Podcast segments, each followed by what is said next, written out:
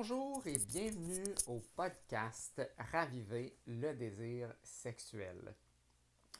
Aujourd'hui, nous allons parler de euh, la ménopause et, ses influences sur le désir sexuel et les impacts que ça peut avoir euh, dans la sexualité d'un couple euh, qui tente en fait peut-être de raviver en fait le désir sexuel. Vous êtes avec François Renaud, sexologue et psychothérapeute, créateur du programme en ligne Raviver le désir sexuel.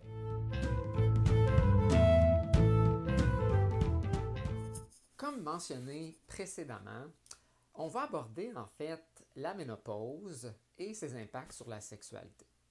Donc la ménopause, c'est un moment où euh, les femmes vont avoir des changements hormonaux euh, plus ou moins euh, significatifs selon la personne qui va avoir des impacts sur son corps, sur le vieillissement, ainsi que la sexualité et le désir sexuel. Donc, on sait effectivement que le désir sexuel est en partie dû aux hormones.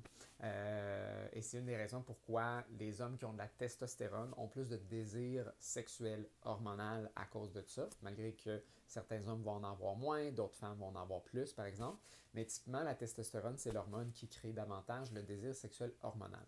Et dans un couple à long terme, ce désir-là sexuel hormonal euh, a quand même des limites à pouvoir euh, retirer vraiment pleinement euh, la satisfaction à long terme et de, développer finalement une, forme de créativité puis de la variété dans sa sexualité si on est juste sur son désir sexuel hormonal.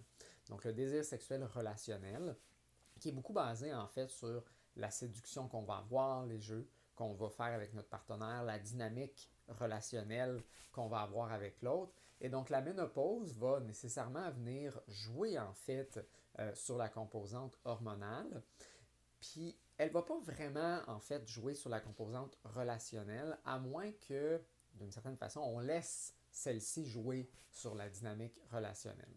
Donc, évidemment, on peut avoir euh, un peu plus d'irritabilité, euh, des, changements corporaux qui font en sorte qu'on est peut-être plus fatigué, euh, puis que nos, émotions aussi sont peut-être plus, plus changeantes facilement. Ce qui peut venir jouer ici là, sur le, désir sexuel parce que ça peut créer plus de tension dans le couple, parce que ces, ces symptômes-là peuvent faire en sorte aussi que la relation est plus difficile euh, à, maintenir et à, trouver agréable finalement. ça crée peut-être plus de conflits et de chicanes.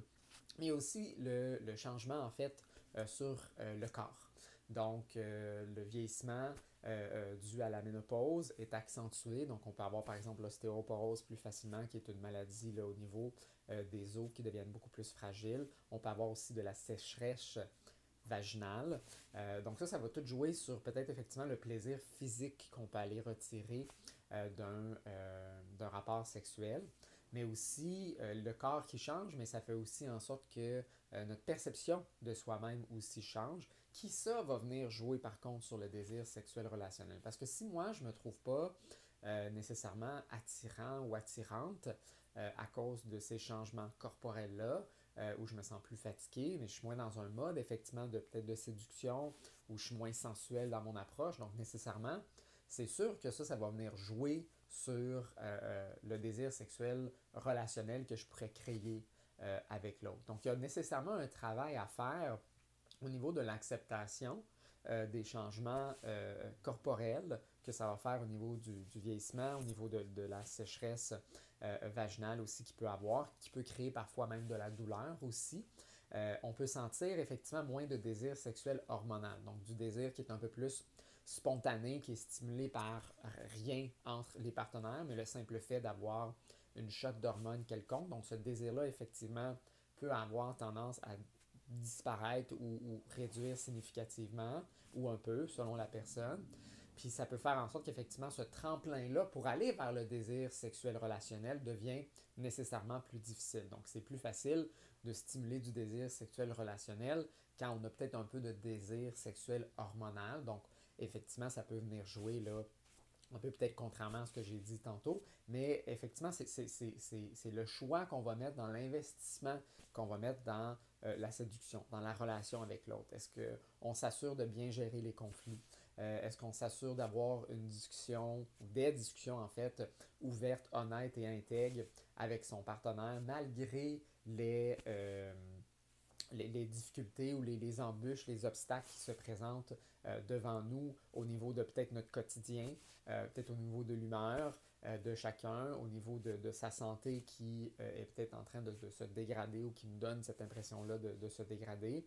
Euh, et donc, est-ce que cette, cette conversation-là ou ces conversations-là permettent d'atténuer? Est-ce qu'on a de la, compassion? Est-ce qu'on a de la compréhension aussi de part et d'autre de comment on vit aussi cette ménopause-là? autant d'avoir de la compassion pour la, la, la, conjointe qui est en train de passer à travers, euh, la ménopause, mais aussi le conjoint ou la conjointe euh, qui ne l'a pas encore, en fait, parce que veut, veut pas, les changements euh, corporels, les changements d'attitude, les changements d'humeur, les changements au niveau de, de la santé de l'autre, vont aussi nécessairement influencer l'autre partenaire, qu'il soit masculin ou féminin.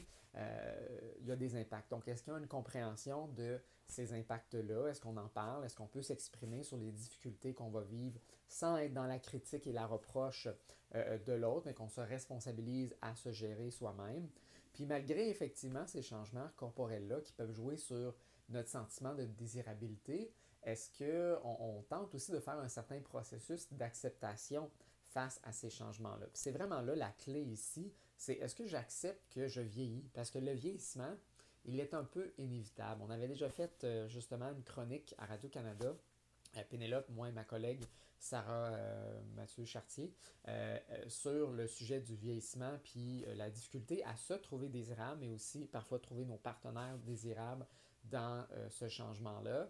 Mais comme le vieillissement, il est inévitable, on peut peut-être le ralentir avec des crèmes, voire même des chirurgies, de l'activité physique.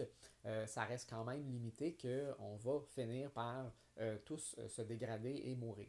Et donc, est-ce qu'on est dans l'acceptation de ça? Est-ce qu'on a fait un processus qu'on vieillit, que notre corps change? Est-ce qu'on est encore accroché à vouloir être euh, euh, jeune et beau et belle, euh, ou on accepte et on change, en fait, on modifie la, la, perception de la beauté qu'on peut avoir, qu'on arrête de rester peut-être dans les standards de beauté de notre société qui veulent qu'on ait un corps qui est plus jeune, puis qui est pleinement en forme, ou est-ce que je suis dans l'acceptation, même un peu de, trouver un peu humoristique finalement ces changements-là. Je suis capable d'inclure un peu d'humour par rapport à ces changements-là, que je me donne aussi le droit de m'adapter.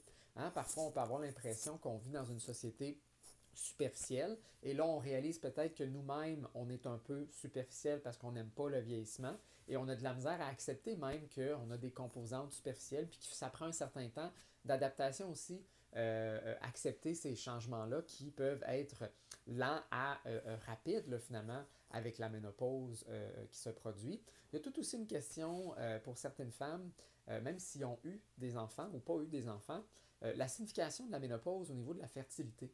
De, je, n'ai pas, en fait, je ne peux plus avoir d'enfants. Euh, où je n'ai pas pu avoir d'enfant et là j'ai la ménopause, c'était un peu euh, le son de cloche final. Donc est-ce qu'il y a comme un deuil peut-être à faire par rapport à ça au niveau de sa féminité? Est-ce que ça l'influence peut-être aussi la sexualité, le sentiment de désirabilité, le sentiment d'être femme par exemple, euh, la fierté qu'on peut avoir à être une femme fertile par exemple. Puis il ne faut pas nier en fait l'impact que ça, ça peut euh, euh, avoir, malgré que les femmes ne sont pas euh, que de la fertilité et des machines à bébé. On, peut quand même s'identifier à, être une maman. Et maintenant qu'on ne peut plus l'être, et qu'on devienne peut-être même grand-maman de, de nos petits-enfants, et que là, nous-mêmes, en fait, on, se dé-érotise parce que on frappe une nouvelle étape de sa vie. Ça nous remet aussi en, en question par rapport au choix. Euh, des couples peut-être que ça fait longtemps qu'ils euh, n'ont pas eu de sexualité euh, réalisent que là, encore plus de, de difficultés se, se, mettent de l'avant et on réalise peut-être qu'on a perdu beaucoup de temps auparavant. Donc, il y a toutes sortes de questionnements, en fait, de remise en question, de, une genre de crise existentielle par rapport à la mort, le vieillissement, les choix qu'on a faits peuvent s'enclencher aussi avec la ménopause qui crée une sorte de détresse émotionnelle, une anxiété, angoisse, euh, qui fait en sorte que la sexualité euh, vient plus vers le bas. Mais là, ce qu'on veut faire, c'est retrouver en fait finalement sa fierté avec l'âge qu'on a, avec le corps qu'on a qui vieillit, qui change, euh, et que donc ça nécessite une certaine adaptation à euh, une nouvelle sexualité qui peut être autant, si pas plus, satisfaisant que quand on était dans la jeunesse. Donc, il faut aussi reconnaître euh, que, la jeunesse, c'est pas nécessairement juste là qu'on peut avoir du plaisir sexuel et de la satisfaction. En fait, d'ailleurs, c'est souvent plus les personnes âgées euh, qui vont en avoir parce qu'ils ont atteint en fait un niveau d'intimité généralement plus profond, ou du moins ils ont eu l'opportunité de le faire parce que ça fait longtemps qu'ils sont avec leur partenaire, il y a une connexion plus profonde, c'est pas juste du sexe pour du sexe ou la recherche d'orgasme à tout prix. On est vraiment finalement dans une forme de communion, une forme de connexion avec l'autre. On s'est dévoilé, on a eu des expériences, des, vécus finalement qui étaient profonds euh, par rapport à tout ça. Et donc, ce processus-là naturel de vieillissement nous permet aussi de franchir des nouvelles étapes, de, s'adapter à, une intimité, encore une fois, de plus en plus profonde.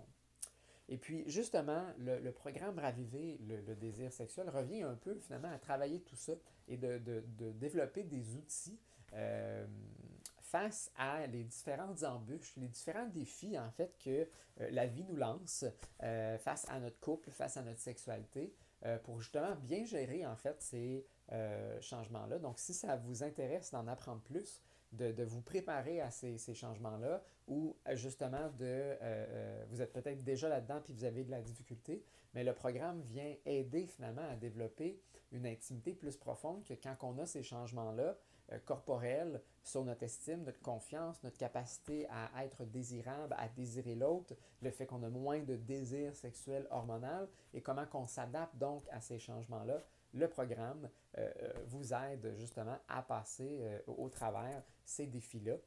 Euh, qui sont euh, évidemment pas faciles en fait à euh, surmonter. Ils sont difficiles, mais les gens qui s'investissent en ce sens-là en gagnent pour beaucoup, en bénéficient.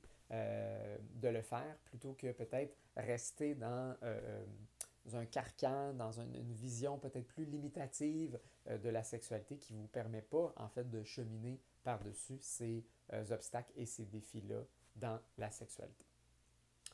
Donc, vous avez écouté le podcast Raviver le désir. Je m'appelle François Renaud. Je suis sexologue et psychothérapeute, créateur du programme en ligne Raviver le désir.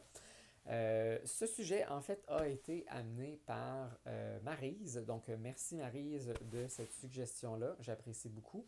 Si vous avez des commentaires, des questions, euh, des sujets que j'aimerais, que vous aimeriez que j'aborde, écrivez-moi à info à commercial. J'apprécie beaucoup. On reçoit de plus en plus de suggestions. Euh, je vous recommande de continuer à nous en donner, même si euh, vous avez déjà fait une proposition. Vous pouvez en faire plus d'une. Donc, à la prochaine!